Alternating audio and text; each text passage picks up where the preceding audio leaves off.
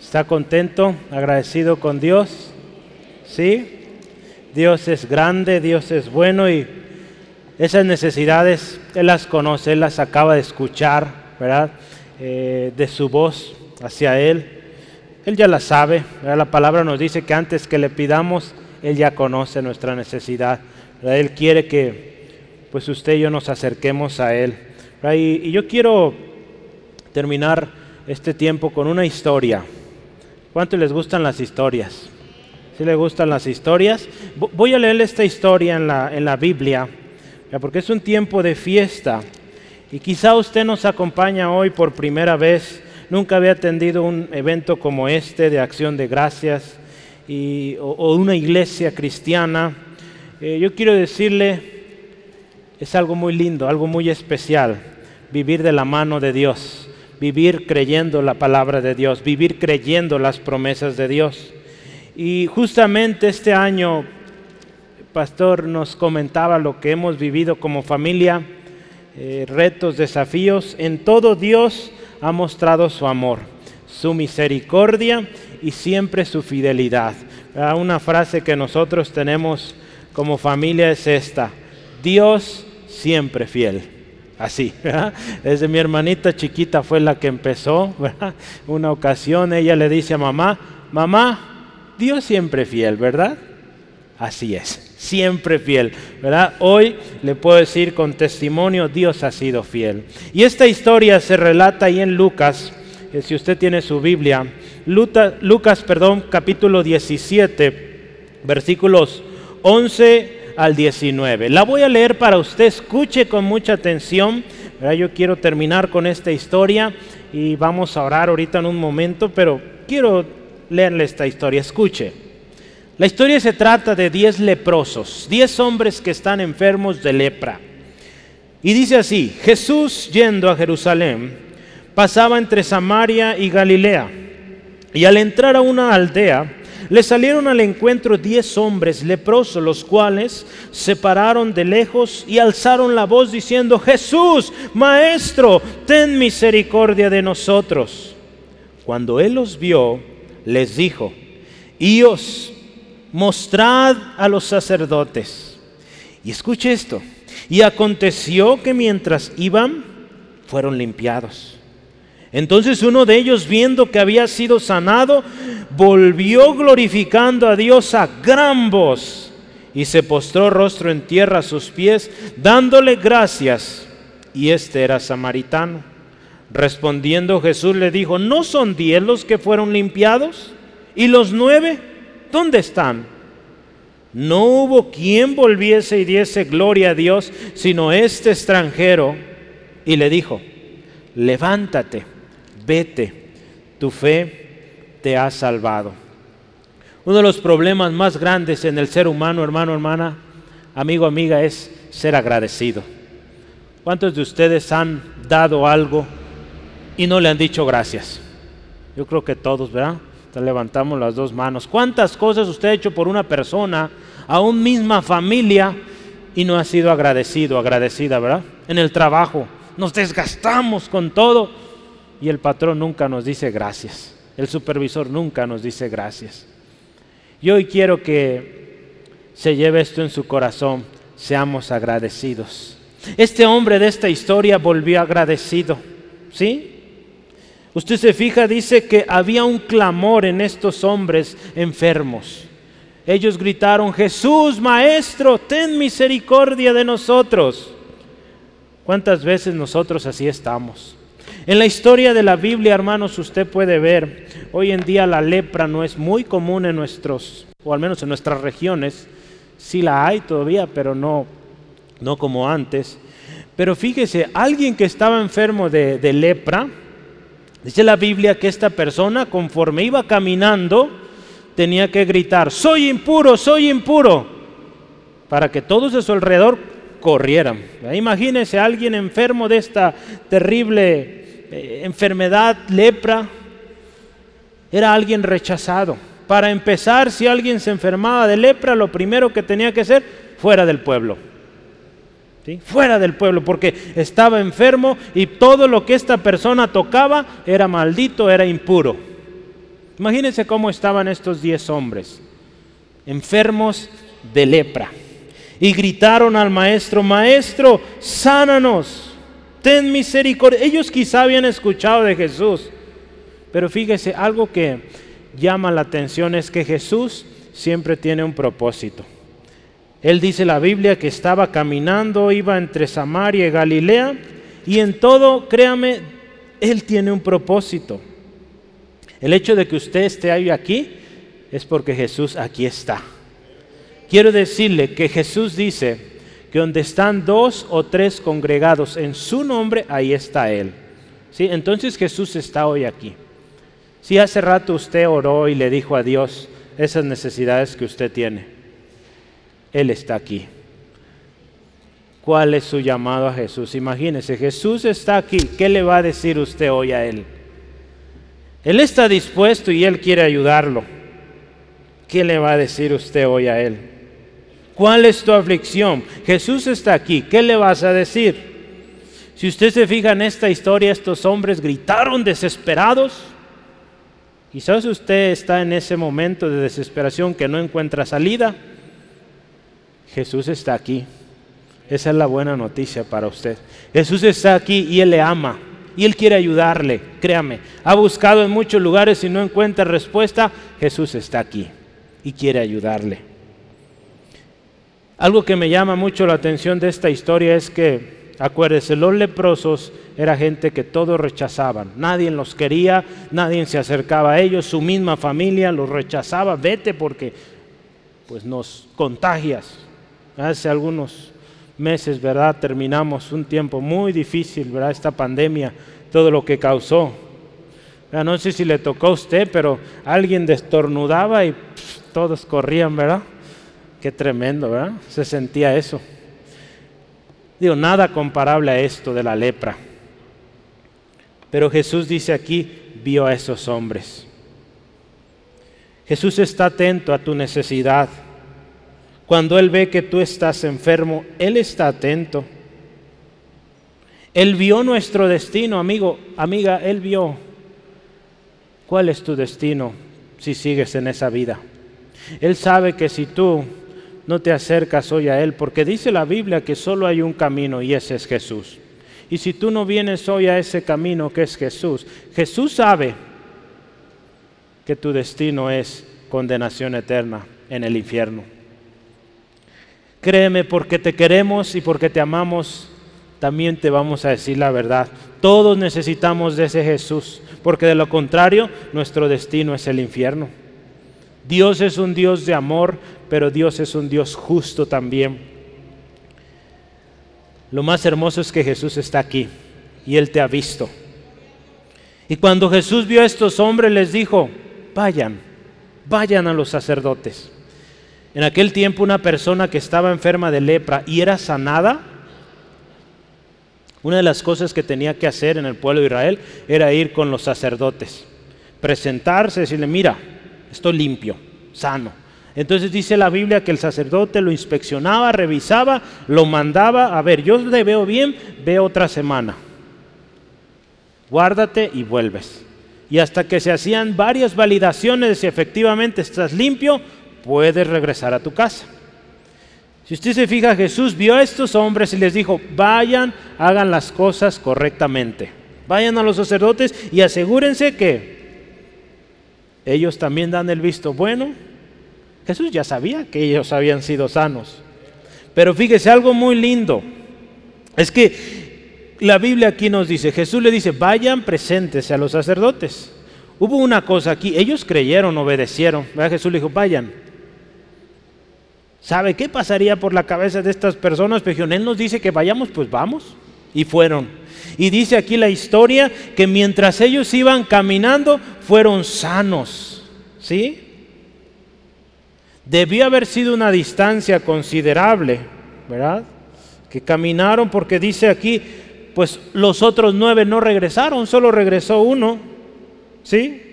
Y yo quiero decirte una cosa hoy, Jesús puede sanarte hoy. ¿Sí? Él puede sanarte, Él puede liberarte. Él puede sanarte de camino a casa como estos hombres. ¿Qué dices? ¿Lo crees? ¿Estás enfermo y anhelas con todo tu corazón ser sano? ¿Sí? ¿Quieres ser sano? En el nombre de Jesús sé sano. Y dice la palabra que en el nombre de Jesús será hecho. ¿Sí? Entonces, sea que Dios te sane ahora mismo, te sana ahora mismo, o cuando vas caminando a tu casa, Él te sana. ¿Sí lo crees? Créelo. Él lo hizo en estos hombres. Jesús le dijo, vayan. Y mientras caminaba fueron sanos. ¿Sí? Y yo te invito, cuando Dios te sane, dale gracias. ¿Verdad? Porque este hombre, este hombre fue agradecido. Diez de ellos, dice aquí la historia, fueron sanos. Pero dice que uno de ellos regresó, vio que estaba sano, dice regresó glorificando a Dios, dice aquí a gran voz, ¿verdad? Como nuestro lema hoy, voz de nación que está en regocijo, ¿verdad? Alguien que está contento, no está todo serio, todo callado, ¿verdad? ¿verdad? ¿Qué pasa cuando, bueno, mejor no recuerdo esos temas del fútbol, ¿verdad? Pero ¿qué pasa cuando nuestra selección mete un gol? No en esta, ¿verdad? Pero otras pasadas. ¿Cómo nos ponemos de contentos, verdad? ¡Gol! ¿Verdad? Qué fuerte gritamos, ¿sí? ¿Cuántos gritan? Yo sí grito. El vecino se ha de asustar, pero pues también está gritando. Todos gritamos. Pero mire, este hombre viene contento, gozoso, porque algo sucedió en él. Aquel que le dijo, ve a los sacerdotes, le sanó. El maestro le sanó. Gloria a Dios. Y dice que este hombre hizo algo. Se postró mostrando reverencia y dio gracias. Mire, la Biblia dice esto. Den gracias a Dios en cualquier circunstancia. Esto es lo que Dios espera de ustedes como cristianos que son. Si usted es cristiano, creyente en Jesucristo, Dios le dice, sea agradecido. ¿Sí? Y este era un samaritano, era alguien rechazado. Usted sabe en la historia también de los judíos, los samaritanos no se unían ellos. Había un pleito ahí, no se querían. Entonces fíjese todavía más sorprendente para este hombre, un samaritano sanado por un judío. Algo terrible. Este samaritano no le importó esa diferencia que había ahí entre castas, podríamos decir. Él vino y dio gracias a ese judío que le sanó. Ese judío Jesús hoy está aquí y quiere sanarte. Él te ama. ¿Y sabe qué? Este hombre recibe estas palabras de Jesús para terminar.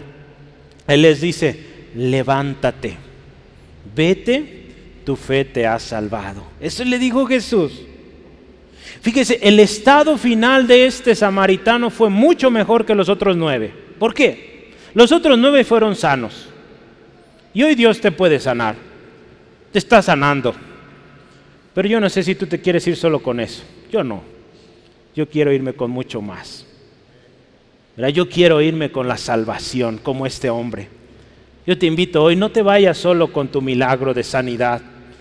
Vete con la seguridad de que eres salvo de que por la eternidad vas a estar con Él. Este hombre recibió este regalo de Jesús. ¿Sí? Hoy Jesús te dice, escucha esto. El propósito del ladrón es robar, matar y destruir. Eso quiere el diablo. El diablo quiere que tu familia se acabe, que se destruya. Él quiere robar esa felicidad, esa alegría. Él quiere destruir todo. Quiere matar. Él viene a matar. Pero dije Jesús, dice Jesús que su propósito es que tengas vida eterna, que tengas vida abundante. Eso es lo que quiere Jesús para ti. Entonces no se trata de un milagro, de una ocasión, se trata de una eternidad con Cristo. ¿Sí? Entonces, yo te animo hoy, ve a tu casa con todo, ¿sí? Ve a tu casa con la salvación como este hombre. Dios te va a sanar, Él lo ha dicho en su palabra que si en el nombre de Jesús pedimos, Él sana. Él te puede sanar, amigo, amiga. Él te ama, pero Él quiere salvarte también. Mucha gente ha pasado por este lugar, por esta iglesia, han sido sanas, sanos, pero han vuelto a su vida. Quizá esos otros nueve volvieron con su gente. Y pues No sabemos si realmente fueron salvos o no. Fueron sanos de una enfermedad, de un dolor. Pero este hombre se fue con el mayor regalo que usted y yo podemos recibir, la salvación. ¿Sí? Yo quiero terminar, voy a leer un, un extracto de un artículo y dice así. Estoy consternado por la cantidad de veces que Dios ha respondido oraciones, solo para que recuerde días o incluso meses después que nunca le agradecí. Necesito el doble remedio de Dios o el doble remedio que Dios ofrece para la ingratitud. Si usted y yo meditamos, y, yo quisiera que empiece a pensar ahorita, tome un momentito y, y, medite esto, ¿cuántas veces le ha dicho a Dios gracias? Pero hoy es un día de agradecimiento, lo hemos dicho muchas veces, pero si usted voltea ayer, antier, en la semana, ¿cuántas veces le dijo a Dios gracias? Nos vamos a dar cuenta que casi no le decimos gracias, ¿verdad? Cuando cada cosa que usted y yo vivimos, el alimento que tenemos al frente, el trabajo, el transporte que funcionó para ir al trabajo, todo es gracias a Dios. ¿Sí? La ingratitud nos lleva a ser orgullosos. ¿sí? Alguien que es ingrato, que no da gracias, se vuelve orgulloso. Y alguien que es ingrato, ¿sabe qué también pasa? Se vuelve desobediente. En la Biblia habla de hombres, mujeres que fueron ingratos, que no le dieron gracias a Dios por todo lo que les había dado. ¿Y saben qué pasó? Esa gente se corrompió. Hizo cosas muy sucias, muy vanas. Lastimaron sus mismos cuerpos, fueron en contra de su misma naturaleza, porque no fueron agradecidos. Todo empieza con no ser agradecido. Yo le invito, amigo, amiga, Cualquiera que sea la circunstancia que usted esté pasando hoy, dígale gracias a Dios porque hoy está usted aquí vivo. Y si usted está vivo es porque hay un propósito aún para usted. ¿Sí? El remedio de Dios aquí en este artículo, dos partes. Primero, debemos recordar que el agradecimiento no es algo natural en nosotros. Una vida de gratitud es especialmente difícil en una cultura como la nuestra, que exalta a los orgullosos, desprecia a los humildes y entroniza a todo aquel que está en autoridad. poco no vivimos así? Todo presidente grandioso, wow, qué grande. Y al humilde siempre, este para allá, tú, tú, tú no. Vivimos en una sociedad así, donde no hay gratitud. Es difícil ser agradecidos. En un mundo consumido por la indiferencia, la falta de aprecio, los cristianos pueden participar en una protesta de agradecimiento momento a momento. En lugar de protestar por tanta cosa, ¿qué le parece si hacemos una acción de gracias? Gracias Dios por el gobierno. Gracias Dios por mi casa. Gracias por mi colonia. Gracias por tanta cosa que Él nos ha permitido. La gratitud persistente, escuche esto, si usted es agradecido siempre, le va a apartar del mundo y todo lo que trae, haciéndonos, esto dice y me gustó, salados a una cultura autoindulgente. La Biblia nos dice esto, que seamos sal. Un alimento sin sal es malísimo, ¿verdad?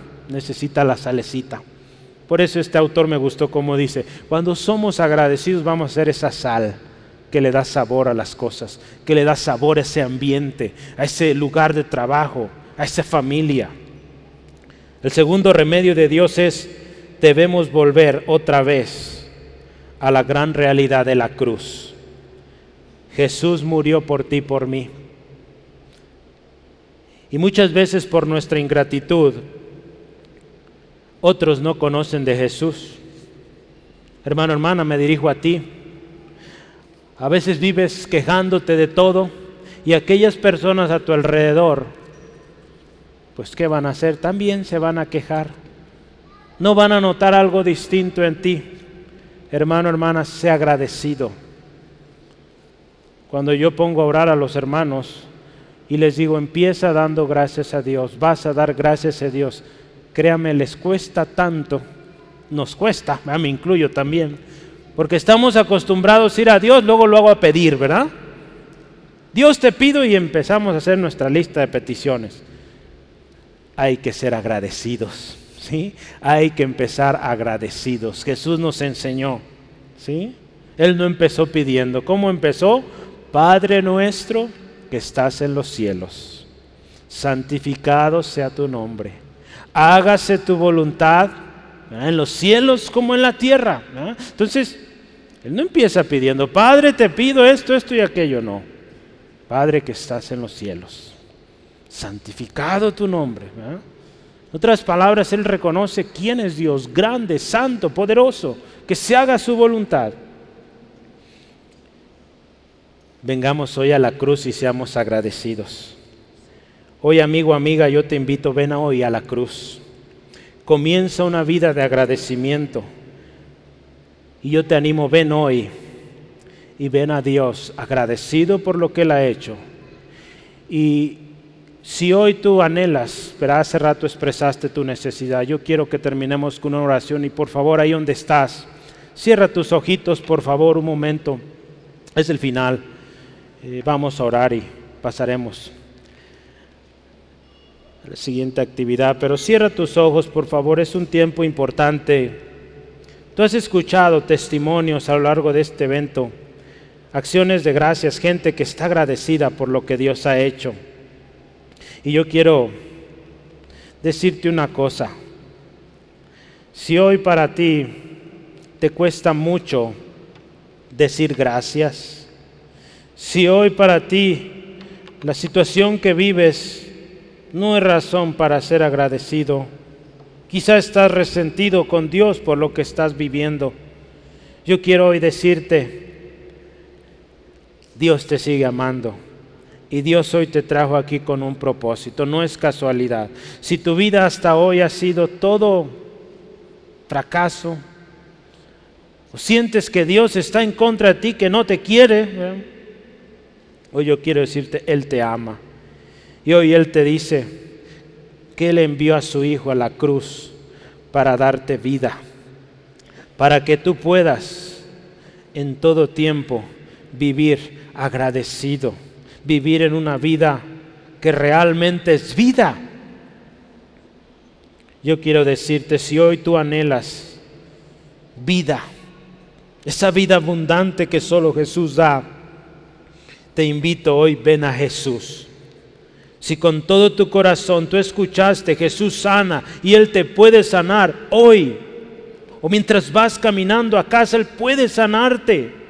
Pero ¿de qué servirá que te sane hoy si mañana tú vas a tu vida anterior siendo un ingrato, no siendo la persona para la cual Dios te creó? Créeme, Dios te creó a ti con un propósito, no eres un despropósito, no eres un experimento, no eres una casualidad. Créeme, Dios te creó con un propósito.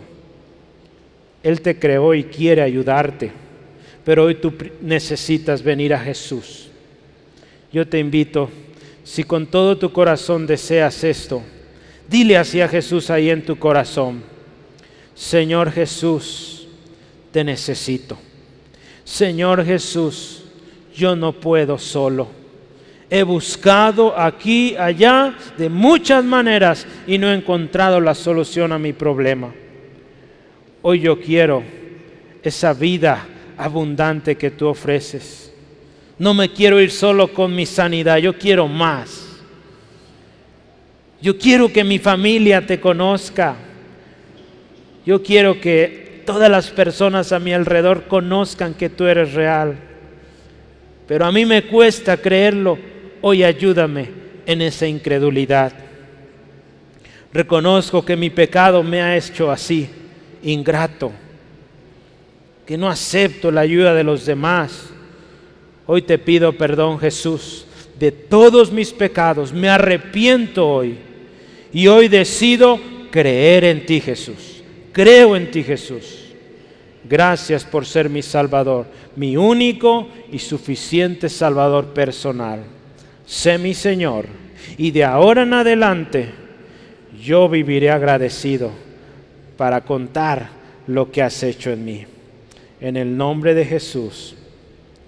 Amén, amén. Gloria a Dios.